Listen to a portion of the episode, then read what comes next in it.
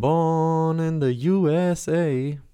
Sind wir zwar nicht, aber wir sprechen darüber, was die deutsche Nationalmannschaft in den kommenden Tagen auf der US-Reise so vorhat und außerdem steht die EM-Quali an und wir sagen euch, auf was ihr da achten solltet. Viel Spaß.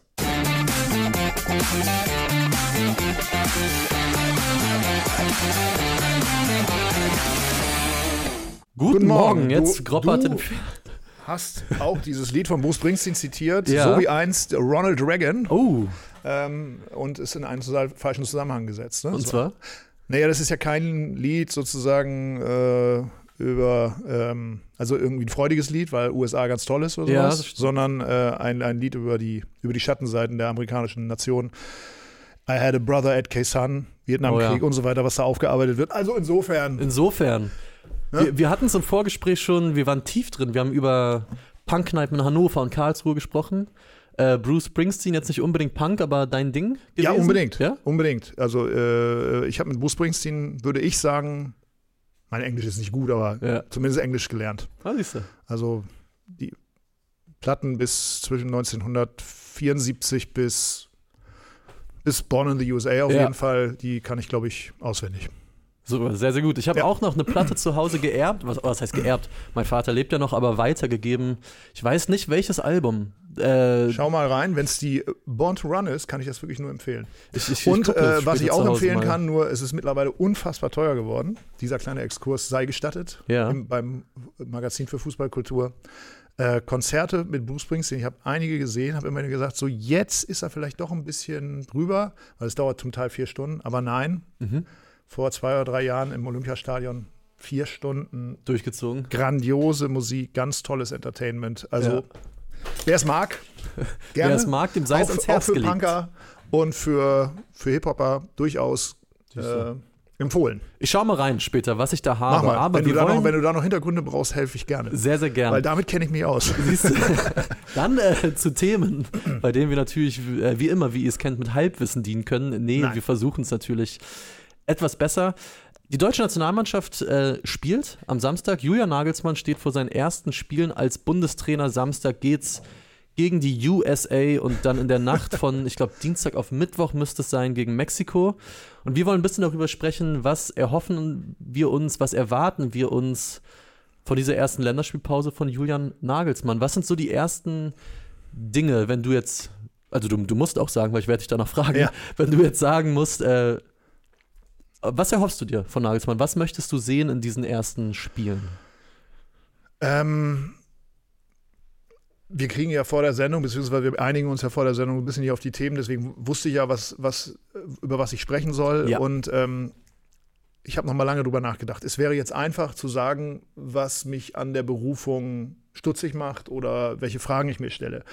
Das will ich jetzt mal außen vor lassen, sondern ich will einfach sagen, was erhoffe ich mir bei diesen Länderspielen und von dem Trainer, dass einfach wieder eine, ein Hauch von Euphorie entsteht. Also nach diesem Japan-Spiel äh, Anfang September, äh, dem letzten Spiel von, äh, von Hansi Flick, haben wir ja, glaube ich, alle gedacht, Ilkay Gündogan hat es gesagt, ähm, der deutsche Fußball liegt am Boden, es ist eine düstere Stunde oder irgend sowas. Äh, ich glaube, so ging es uns allen. Drei Tage oder vier Tage später sitzt Rudi Völler auf der Bank, steht neben der Bank, schwitzt Ja, und äh, stabilisiert die Abwehr, ähm, gibt vielleicht äh, nicht ganz so komplizierte Dinge vor wie, wie der Vorgänger, beziehungsweise der gerade Entlassene. Und, äh, und in Dortmund ist auch, gleich wieder so ein, so ein gewisser Aufwind zu spüren. Wenn Julian Nagelsmann das auffangen kann, auch mit seiner, mit seiner lässigen Art, aus meiner Sicht, ich habe mich anfänglich festgelegt, habe gesagt, er hat ja auch was zu verlieren mit 36, kann natürlich ein, ein schlecht gemachter Job beim DFB ihn beschädigen. Glaube ich mittlerweile nicht mehr ganz, weil er wird bei einem, bei einem Turnier, äh, um das Weltma weltweite Aufmerksamkeit, äh, ein, ein tragender Protagonist sein. Und B, wenn es tatsächlich nicht klappen würde, kann er immer noch sagen, Freunde, in der kurzen Zeit, was Ja. soll ich da machen?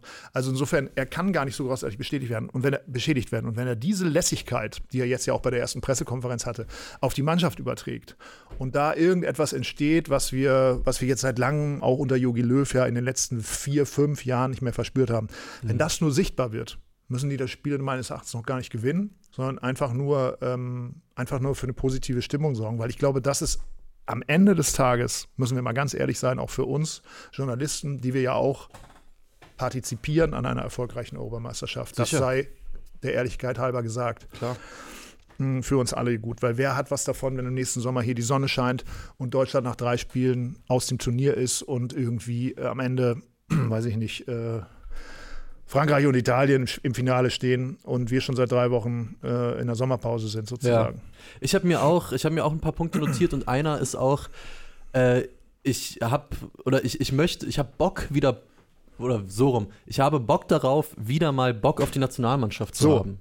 Danke, du hast das, was ich sehr, sehr So. ausführlich gesagt in einem Satz gesagt. Das, also, das hat man ja nach diesem, äh, nach dem ominösen Frankreich-Spiel. Ähm, da ging es ja wieder so ein bisschen los. Da hatte man wieder Figuren, an denen man sich irgendwie so ein bisschen festhalten konnte. In dem Fall war es Rudi Völler.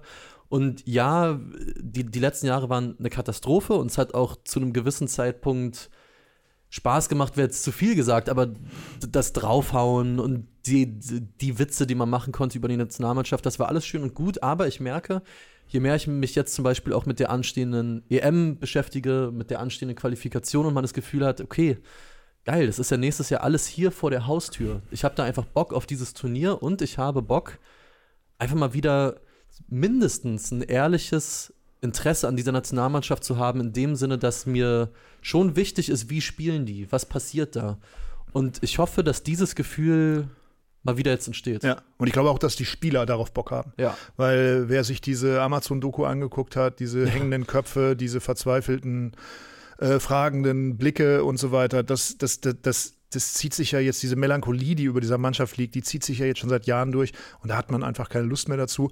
Und ich bin eigentlich auch der Ansicht, äh, beziehungsweise ich, ich, ich maße mir an, sogar zu behaupten, ich weiß es, ein Turnier in Deutschland, das ich 2006 Mhm. vom Eröffnungsspiel in München, wo, wo Menschen sich wirklich umarmt haben, weil sie offensichtlich so freudig erregt waren, dass sie überhaupt an diesem Ereignis teilnehmen durften, in dieser neuen, neu gebauten Allianz Arena. Ja. Das sozusagen auch jetzt nochmal zu erleben, dazu gehört auch letztendlich eine sportliche, äh, erfolgreiche äh. Leistung der deutschen Mannschaft.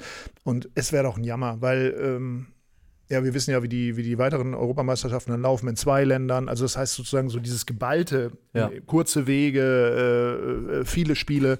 Ähm, das, das, oh Gott, ich werde es vielleicht zu Lebzeit nicht mehr haben. Ja, ja. Deswegen, deswegen habe ich jetzt auch Bock auf die Nationalmannschaft, Ja. egal wie das läuft. Aber und um- deswegen freue ich mich, wenn sie in den USA äh, manierliche Leistung abgeben und dann so eine irgendwie so eine Euphorie entsteht, dass, dass alle wieder sagen, naja, vielleicht doch nicht so schlecht die Idee mit Nagelsmann. Ja, um da noch ein bisschen tiefer reinzugehen, ich hoffe, oder ich, ich hoffe, ich erwarte mir, dass auch die drei Debütanten, also Kevin Behrens, Chris Führich, Robert Andrich, dass die auch die Chance kriegen, sich zu zeigen. Ich finde, wenn sie schon dabei sind, aber ich glaube, das wird Julian Nagelsmann, das wird seine Absicht sein, sonst wird er die nicht einfach mitnehmen.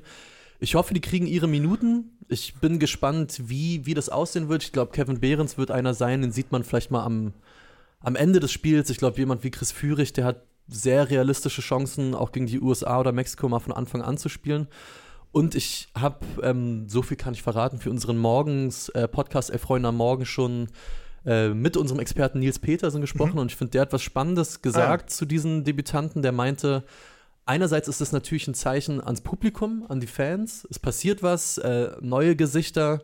Vor allem ist es aber auch intern für die Fußballer ein Zeichen von wegen, also für den Konkurrenzkampf. Weil wenn du ein arrivierter Nationalspieler bist und dann kommt zum einen ein neuer Nationaltrainer und drei Spieler, die mehr oder weniger sehr überraschend nominiert worden sind, da werden die Karten so dermaßen neu gemischt und wenn du halt jemand bist, der da mitschwimmt seit Jahren und auch auf seine Spiele kommt und dann hast du aber drei Leute im Nacken, für die das die Chance ihres Lebens ist, also ein Kevin Behrens mit 32.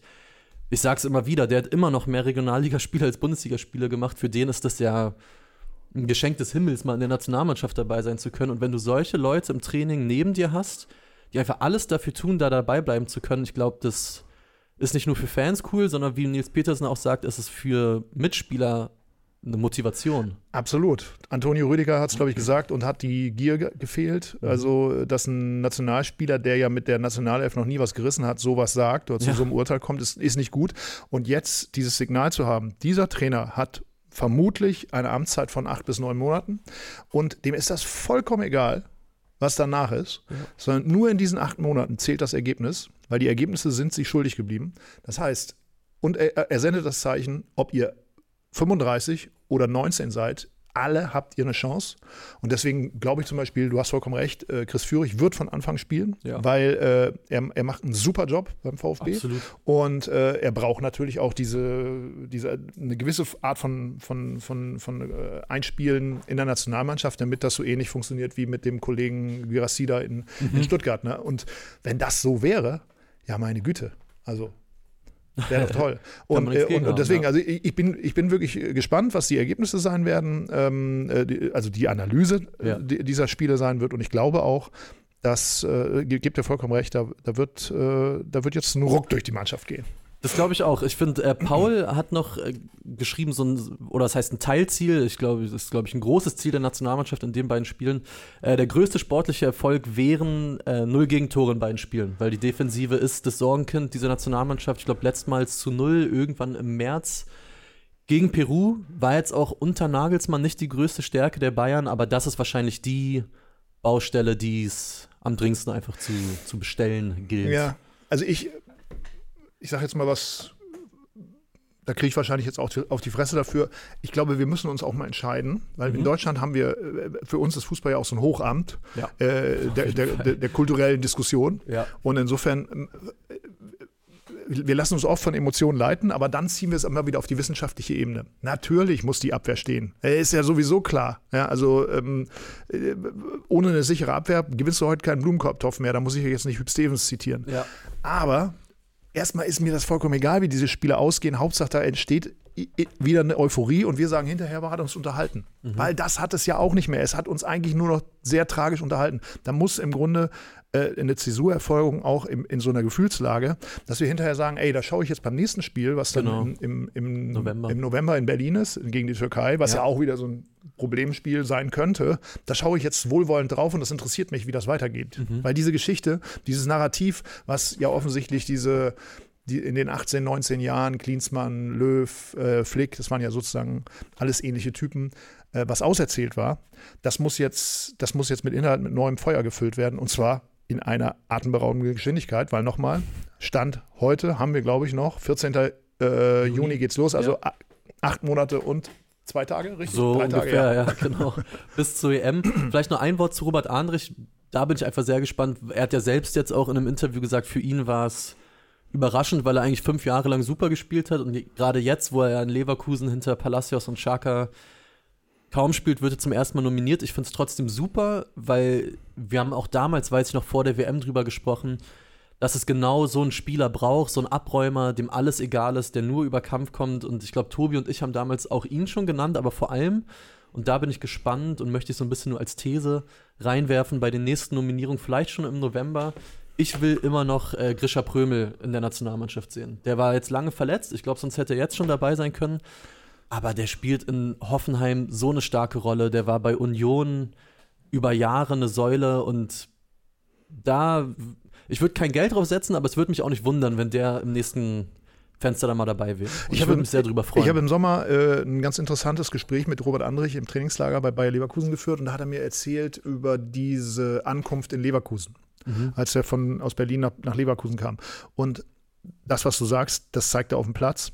Aber er hat da auch Zweifel geäußert. Er hat gesagt, erstmal ist man natürlich auch ein bisschen zurückhaltend, wenn man in so einen, in so einen hochklassigen Kader kommt. Ähm, Hört, guckt man sich das auch erstmal an, da haut man nicht gleich dazwischen, auch verbal nicht. Und er ist, er ist ein reflektierter Typ. So kam es mir vor.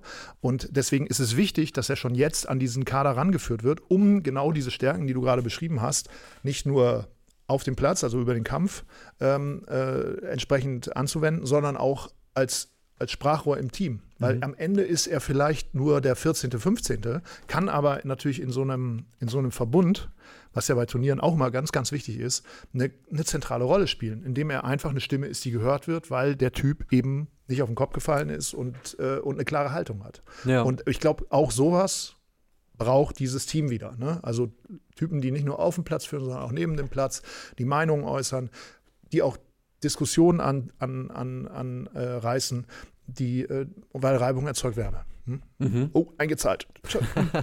Kai Neumann wirft äh, noch einen rein.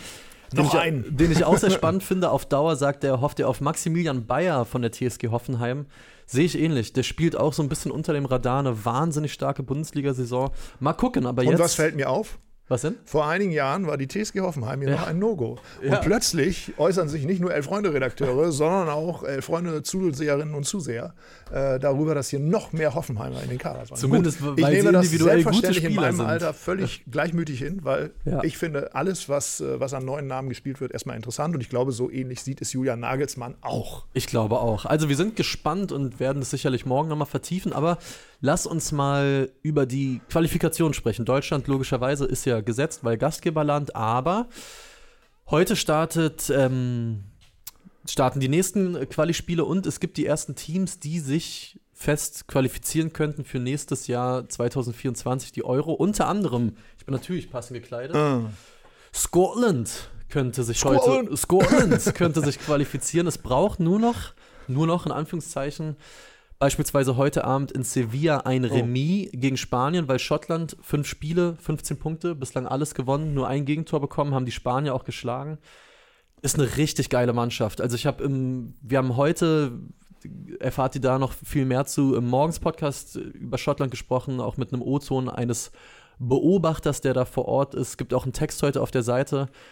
Die machen mir richtig Spaß. Allein, weil da taktisch spannende Sachen passieren, aber alleine, wenn man manchmal Highlights sieht von schottischen Länderspielen, Hampden Park, was da los ist, auch wenn die gegen Zypern zocken, das macht so viel mit mir. Ich will die unbedingt hier in, in Deutschland haben. Ja, also Na. glasklar. Da, da, Aber da spielen sie nicht im Hampton Park. dann spielen sie nicht im Hampden Nein, da Park. spielen sie dann schön im, ich hätte beinahe gesagt, Parkstadion. Parkstadion. Das, das, wär, das hätte auch was wiederum. In der, Aber- in der Feldis Arena. Nee, in der Arena Gelsenkirchen heißt das dann, glaube ich. Ich oder glaube, so, ne? Oder Stadion genau. Gelsenkirchen. Ähm, Aber fände ich sehr, sehr schön. Also lohnt sich da auch wirklich mal. Jesse sie bitte nicht zu hoch, weil Ich du weißt, was mit, mit hochgejesten schottischen Mannschaften bei Turnieren dann immer passiert. Ja, stürzen tief. Gnadenlos. Ich weiß, ich glaube noch bei der letzten EM in der Vorrunde mit einem Punkt raus. Mal gucken. Also kann ich auf jeden Fall empfehlen. Schaut mal heute auf der Seite. Gibt es noch einen äh, Text zu Steve Clark, ist der Trainer seit 2019. Ein Mourinho-Schüler, war Ja. mal Co-Trainer unter dem. Und da gibt es rein taktisch wirklich einfach spannende Parallelen, die man erkennt, wenn man Schottland spielen sieht. Und was hören wir, wenn heute der Punkt in Sevilla geholt wird? Was hören wir? Oh, äh, Delamitri mit äh, wie heißt es noch? Don't Come Home Too Soon. Oh ja. Ah, Ich hab Bock drauf. Also, So. äh, das macht mir sehr viel Spaß, aber ähm, Frankreich braucht nur noch einen Sieg, um sich zu qualifizieren. Portugal braucht nur noch einen Sieg. Äh, der Sieger von Belgien-Österreich, also Domenico Tedesco gegen Ralf Rangnick, ist Oh. qualifiziert. Also die ersten Entscheidungen fallen. Es gibt allerdings auch. Ja, lass, uns- lass uns auf der wollen wir Ja. da ganz kurz bleiben. Ja, gerne. Ja, äh, schafft er? Schafft Österreich? Schafft Ralf Rangnick? Ralle? Erklärt er dann der ganzen EM-Gesellschaft nochmal die Viererkette? Ich, ich weiß es nicht. Ich glaube schon die Belgier. Wobei Belgien auch mittlerweile, die sind in so einer ganz schwer einzuschätzenden Zwischenphase. Wo jetzt, wo glaube ich wirklich diese goldene Generation ist jetzt auch mal ad acta gelegt. Ich würde es den Österreichern wünschen, muss ich sagen. Gut, Ja, genau. also ist schon Also, entschieden. Alles ja. klar. Wo wird's denn nochmal spannend? Hilf mir. Äh, es, es wird in einigen Gruppen spannend. Ähm, ich, ich starte mal, ich habe ein kleines Potpourri vorbereitet, damit ihr gut äh, vorbereitet reingehen könnt. Ich starte in Gruppe H, natürlich. Da trennen die ersten vier Teams nämlich maximal einen Punkt. Slowenien, Dänemark haben 13, Finnland, Kasachstan haben 12. Okay, sind jetzt nicht die riesigen Fußballnationen, aber alle dieser vier Teams spielen am Samstag gegeneinander. Also es Ei. gibt komplett direkte Duelle, wo sich einiges entscheiden wird. Nordirland ist da weg vom Fenster, San Marino auch null Punkte, minus 21 Tore, kommen damit eigentlich bislang noch ganz gut durch. Aber in der Gruppe ist es sehr, sehr spannend. Okay. Slowenien, Dänemark, Finnland, Kasachstan, wie gesagt. Und wo es auch heiß wird, ist auch heute Abend in Gruppe D. Kroatien und die Türkei haben beide 10 Punkte, spielen heute Abend gegeneinander. Hei, hei, hei. Beide bekannt als äh, absolut ruhig, blütige, gleichgültige Fußballnation. Ich glaube, da wird es überhaupt nicht äh, hitzig in diesem Spiel zwischen Kroatien und der Türkei. Und das Spannende ist da, hinter den lauern Armenien und Wales, die sind punktgleich, haben sieben Punkte, sprich der Verlierer von Kroatien und der Türkei. Das kann für denjenigen nochmal richtig, richtig eng werden. Ah ja, okay. Und das ist ein geiles Spiel, finde Ja, ich. Also absolut. Kann man absolut. sich gut Naja, geben. also ich meine, ganz ehrlich, bei Kroatien ist eigentlich ein Must seit, seit 20 Jahren. Ja, absolut. Jedes Spiel. Total. Also Luka alles, was du gerade noch. beschrieben hast. Einerseits natürlich Emotionen, Ja. Kampf, andererseits absolut höchste Spielkultur. Ja. Luka Modric, einer der besten Spieler aller Zeiten. Total. Hm? Ich muss sagen, ich würde mir aber total wünschen, dass die Türkei sich qualifiziert. Hier in Deutschland, ich fände es mega. Ich habe sehr, sehr gute Erinnerungen daran an die EM 2008. War ich logischerweise noch ein junger Schüler. Ähm, in der Vor oder äh, schon in der pubertären Phase. Können wir das bitte unterlassen? Ich komme mir da nicht mal so wahnsinnig alt vor, weil ich da auch schon bei Elf Freunde war. Ja. Und damals ähm, bin ja in Berlin Morbid zur Schule gegangen, sehr viel äh, türkische Mitschüler und die Stimmung während dieser EM war Wahnsinn. Vor allem als dann das Halbfinale war. Ja. Und das hätte ich. Das Halbfinale übrigens habe ich sehr gern wieder. Elf-Freunde-Quartier oh. in der Arena damals noch. Heute ja. heißt das, glaube ich, Festsaal Kreuzberg. Festsaal Kreuzberg, genau. Äh, gesehen. Und auch ein Mehr aus türkischen Fans. Alles Wahnsinn. natürlich auch Kreuzberger Fans. Also ja. da war, hat die Bude auch gebrannt. Wunderbar. Da hätte ich sehr, sehr viel Bock drauf, aber wir gucken noch mal kurz in Gruppe B. Da sieht es nämlich so aus, Genau, Frankreich braucht nur noch den einen Sieg. Dahinter allerdings Griechenland und die Niederlande, jeweils neun Punkte. Und ja. die spielen Montag äh, in Griechenland gegeneinander und die Niederlande, die haben richtig Probleme. Also A, weil Ajax ja gerade historisch strauchelt. B, aber weil etliche Leistungsträger nicht dabei sind, De Licht nicht, De Jong nicht, Depay nicht. Und die laufen also die könnten ernsthaft Gefahr laufen, da in richtige Schwierigkeiten zu kommen, sich für Deutschland zu qualifizieren. Und das kann keiner wollen. Andererseits Am allerwenigsten bei einer EM finde ich auch Ronald Kuhmann. Am allerwenigsten Ronald Kuhmann. Wir erinnern uns, wenn er in Deutschland ist, dann hat er immer was vor. Jo. Aber ich fände das unglaublich lässig, wenn er im Halbfinale gegen Deutschland gewinnen würde und sich dann seine schwarze Sakko auszieht und durch die, naja, und so weiter. Ihr wisst ja.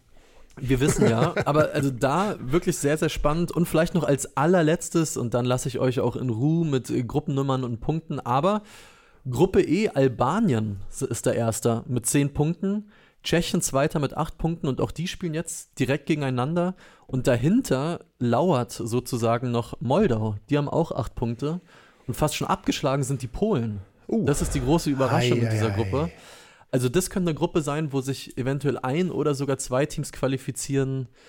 Der Marke hätte man jetzt weniger mitgerechnet. ja, wir haben natürlich auch Albanien, ein sehr breites ja. Feld. Also du hast ein paar, paar, Namen genannt, Moldau, du hast Kasachstan gesagt, das ist noch drin. Ich fände es interessant, weil mhm. das ist ja auch ein bisschen das Salz in der Suppe.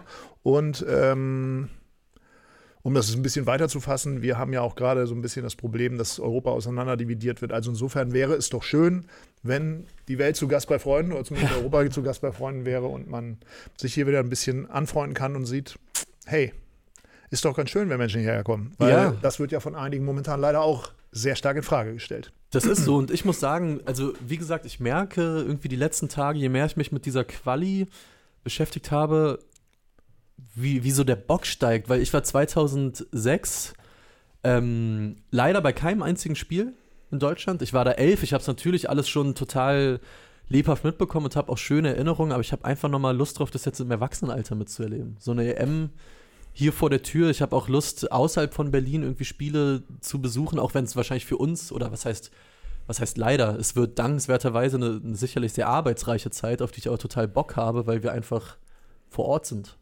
Allesamt. Ähm, ich kann da, kann da nur für meine Haltung zu Turnieren äh, sprechen oder über meine Haltung und ich kann nur sagen, es ist unfassbar reizvoll, wenn man die, das Privileg hat, äh, als Journalist bei sowas zu arbeiten, sich da so reinfallen zu lassen, weil mhm. man ist ja durch diesen Spielplan einfach in so einer Art Kokon oder mhm. in so einer Art, äh, ja klar, und der, der, der leitet einen quasi auf das Ziel zu und es, am Wegesrand passieren immer Dinge und die aufzusaugen. Mhm das, das kann wirklich was Tolles sein, weil man vergisst es nicht mehr. Also ich, für mich äh, ein unvergesslicher Moment, den nur ich so in Erinnerung habe, vermutlich.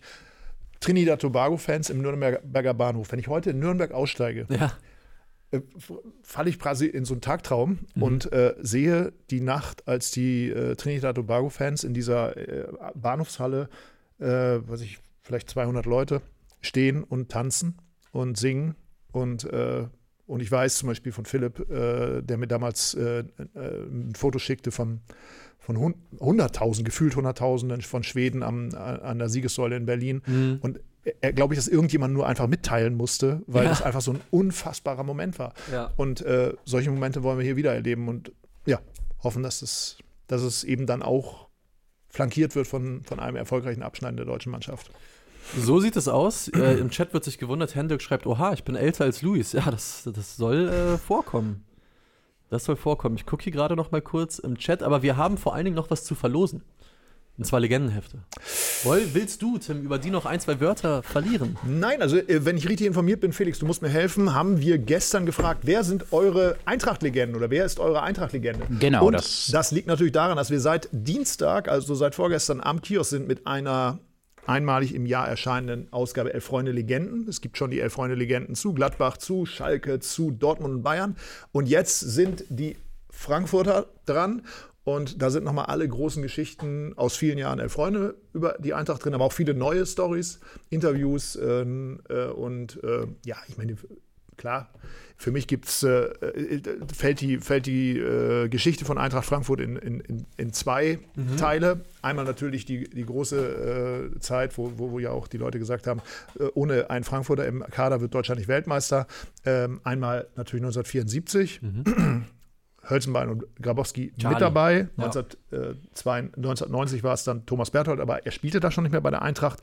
Äh, Uwe Bein war auch mit im Kader. Also das sind ähm, eigentlich die Spieler. Also ich, ich erinnere mich natürlich unheimlich gerne an, äh, an, die, an diese 92er-Mannschaft. Äh, Ja. Fußball 2000, äh, Steppi, später auch Topmöller. Wird irgendwie, finde ich, immer unterschlagen, weil Steppi vielleicht noch ein bisschen mehr Glamour hatte, aber ähm, äh, für mich ist eigentlich Topmüller fast der, der, der noch faszinierendere Trainer da gewesen. Und äh, ja, das, diese Stories haben wir drin. Wir haben natürlich auch das Wankelmütige drin, wir haben das Dievenhafte nochmal erklärt.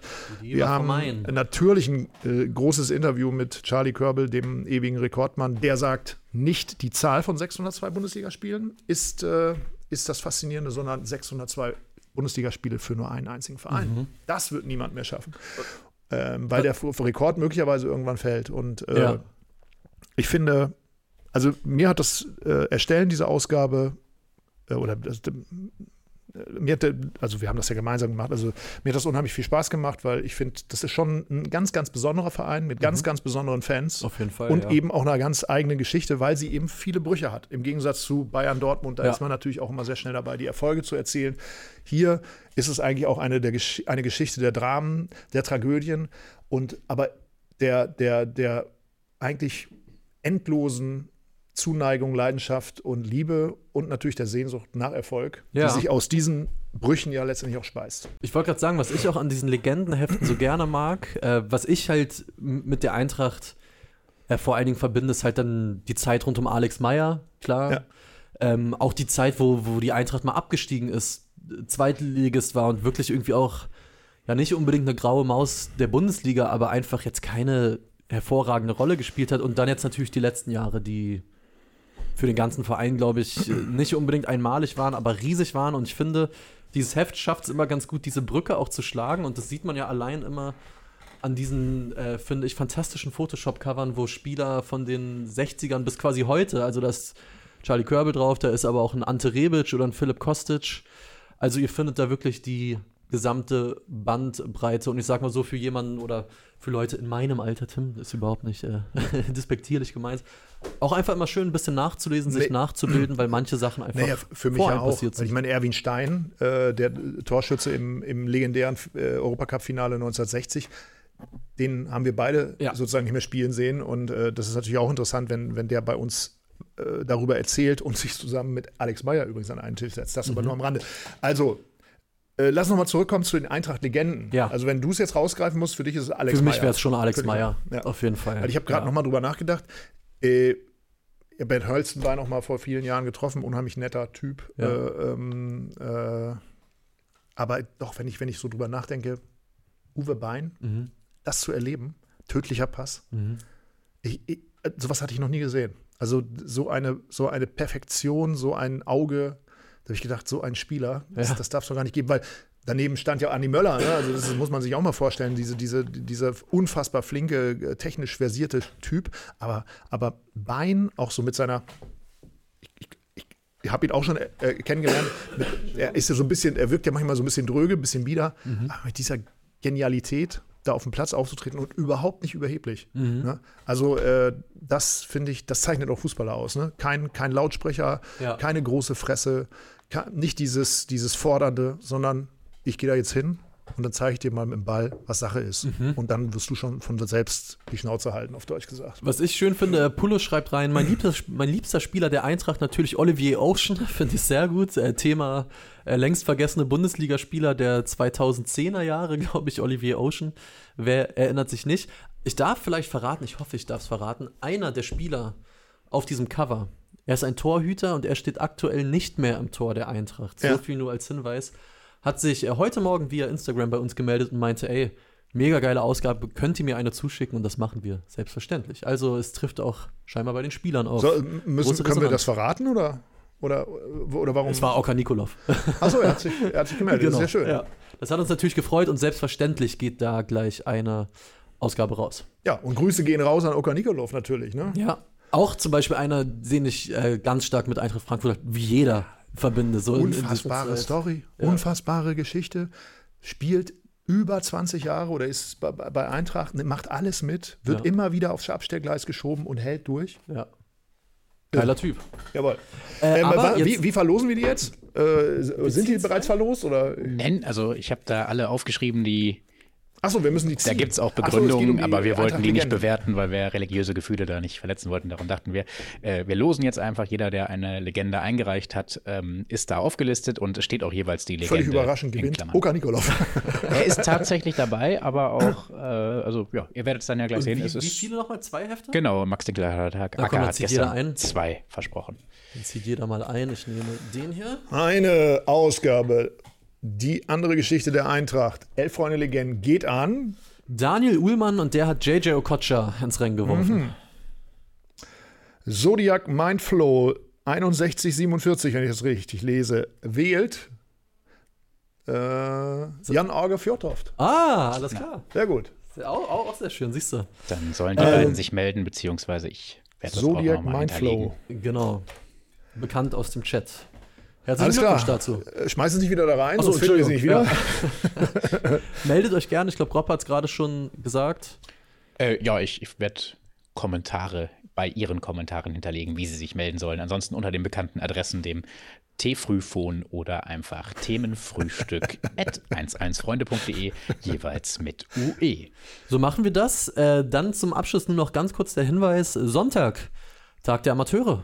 Oh, Geht raus, geht zu eurem Verein um die Ecke und schickt uns vor allen Dingen gerne Fotos, Videos, Erlebnisberichte an info at Tag der Amateure oder an das T-Frühphone. Ich glaube, die Nummer war eben ein- 0170 924 6677.